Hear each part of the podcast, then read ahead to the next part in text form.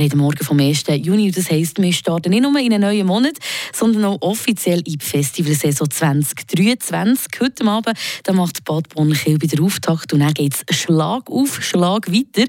Das Wochenende drauf mit dem Stars of Sounds Zaarberg und dann nochmal eine Woche später das Fest in im Neuenburgersee. Wer also Lust hat, der kann ab heute bis in September, fast jedes Wochenende, irgendwo unter einem freien Himmel gut Musik hören. Und wer das macht, der wird bis in Herbst auch die eine oder die andere Künstlerin schon fast persönlich kennen.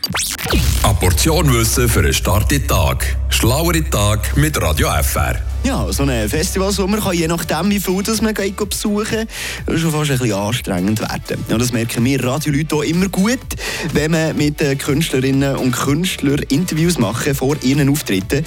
Das kann dann gegen Ende Sommer am Campo aber schon gut sein, dass gewisse auch im Ganzen so viel Geduld haben für unsere Fragen. Ich bin aber schnell schauen, wenn man wo gesehen wird. Und eins kann ich euch sagen, mit der hier, die am liebsten nicht tauschen.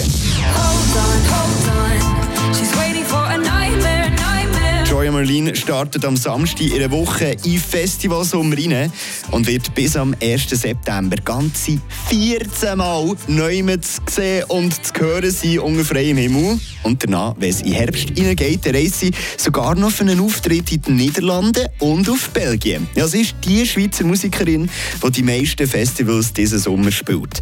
Ja, und ich bringe es mit meinem Terminkalender immer her, die Sitzung von heute Nachmittag nicht zu verpassen. Ciao. Frische Tag, der Radio FR Morgen.